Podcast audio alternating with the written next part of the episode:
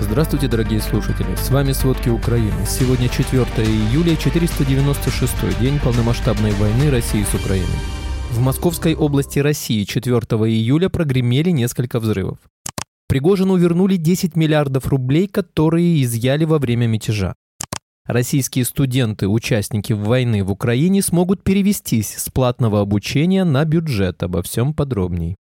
Количество погибших в результате атаки беспилотников на Сумы возросло до трех человек. Об этом сообщили в областной военной администрации. Также вчера вечером спасатели достали из-под завалов жилого дома тело женщины. Еще 21 человек получил ранения. Напомним, вчера днем россияне атаковали Сумы дронами «Камикадзе», были зафиксированы 4 прилета. В результате попаданий повреждено административное здание и два многоквартирных жилых дома. Вечером было известно о двух погибших, среди пострадавших есть ребенок. Российские войска утром 4 июля совершили артиллерийский обстрел Херсона. В результате погибли два человека. Мужчина и женщина получили травмы, несовместимые с жизнью. Данные о пострадавших уточняются. Повреждены жилые дома. Напомним, 2 июля россияне также обстреляли жилой квартал Херсона, ранены минимум 4 человека. 1 июля в результате обстрела пострадали двое детей. Президент Литвы Геннатас Науседа призвал союзников по НАТО быть смелее в отношении стремления Украины к членству на саммите 11-12 июля. В интервью Рейтерс он сказал, что Россия может воспринять любую осторожность со стороны Альянса как слабость. По его словам, некоторые члены НАТО настороженно относятся к более сильным формулировкам решения по членству Украины. Но в сознании их лидеров Науседа увидел сдвиг. Мы все понимаем, что сейчас в разгар войны Украина не может сразу вступить в НАТО. Мы это понимаем, украинцы это понимают, но нам нужно создать алгоритм, как действовать, чтобы не терять время, когда война закончится и победа будет на стороне Украины, сказал литовский лидер. Правительство Дании выделило Украине пакет финансовой помощи на 90 миллионов долларов. Об этом говорится в заявлении представителя МИД Королевства. Деньги пойдут на реконструкцию школ, больниц, поликлиник, бомбоубежищ, вода, тепло и энергоснабжение, а также на поддержку населения охваченных войной районов. Особое внимание датские власти планируют уделить инфраструктуре Николаева. Кроме того, часть денег планируют направить на помощь предприятиям, которые работают в сфере сельского хозяйства, энергетики и информационных технологий. Цель пакета – удовлетворить насущные потребности украинцев, которые остались в стране во время войны и в то же время создать возможность для многих перемещенных лиц вернуться в свои дома.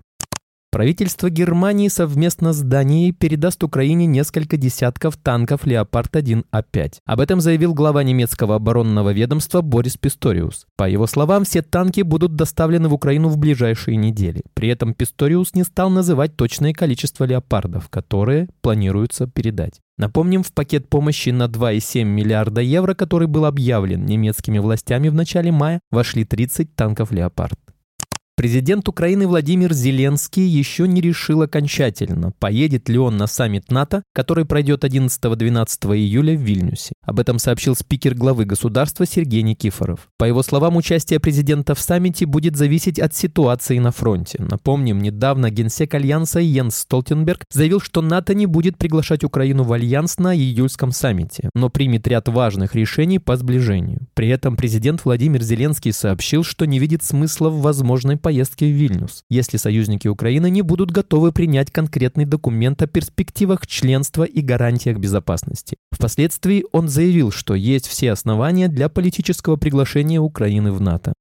Российские войска используют детские учреждения на временно захваченных территориях для оказания медицинской помощи своим раненым военнослужащим. Так, в населенном пункте Макарова Луганской области на территории детского оздоровительного лагеря российские военнослужащие обустроили госпиталь, где находится более 100 раненых военных. Похожая ситуация и в городе Лиман Луганской области, где российские силы переоборудовали под военный госпиталь детский оздоровительный лагерь «Елочка», в котором на лечении также находится более 100 раненых военных. Территория лагеря используется для хранения военной техники. В украинском генштабе напомнили, что это нарушение норм международного гуманитарного права.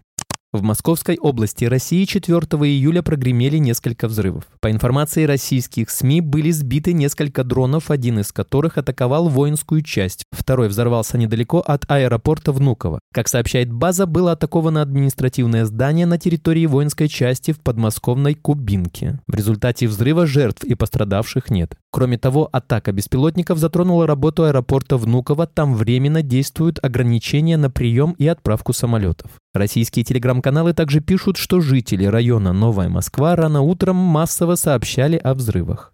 На временно оккупированных территориях четырех областей Украины Россия наспех доукомплектовывает полицейские подразделения из-за подготовки к выборам. Об этом сообщила заместитель главы Минобороны Украины Анна Малер в своем телеграм-канале. Кроме того, Малер подчеркнула, что подобные действия являются нарушением норм международного права. Напомним, в прошлом году Владимир Путин решил ввести военное положение в оккупированных Донецкой, Луганской, Запорожской и Херсонской областях Украины. Кроме того, на сентябрь россияне запланировали проведение так называемых региональных выборов. Для того, чтобы провести выборы, власти России также усиливают принудительную паспортизацию.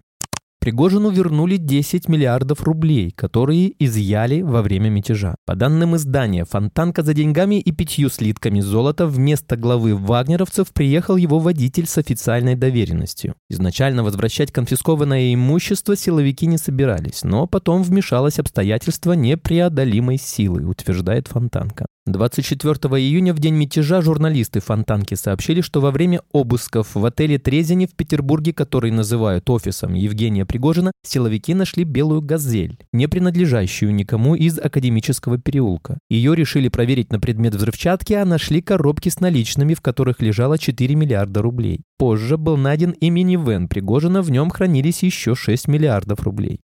Студенты-участники войны в Украине смогут перевестись с платного обучения на бюджет. Проект соответствующего постановления опубликовала Минобрнауки. Для этого студентам, которые участвовали в войне, нужно будет написать заявление и приложить документы, подтверждающие их статус участников. Решения о переводе с коммерции на бюджет будут принимать комиссии, созданные учебными заведениями. Глава Минобрнауки назвал такой проект мерой, обеспечивающей достойную жизнь и активную деятельность. Спасибо, это были все главные новости о войне России с Украиной к этому часу. Помните, правда существует, а мы стараемся сделать ее доступной. Если вам нравится то, что мы делаем, пожалуйста, поделитесь этим подкастом с друзьями в России. Также, если вы хотели бы помочь нам делать материалы еще более качественными, пожалуйста, оставляйте фидбэк. Это очень важно для нас и для распространения правдивой информации. До встречи.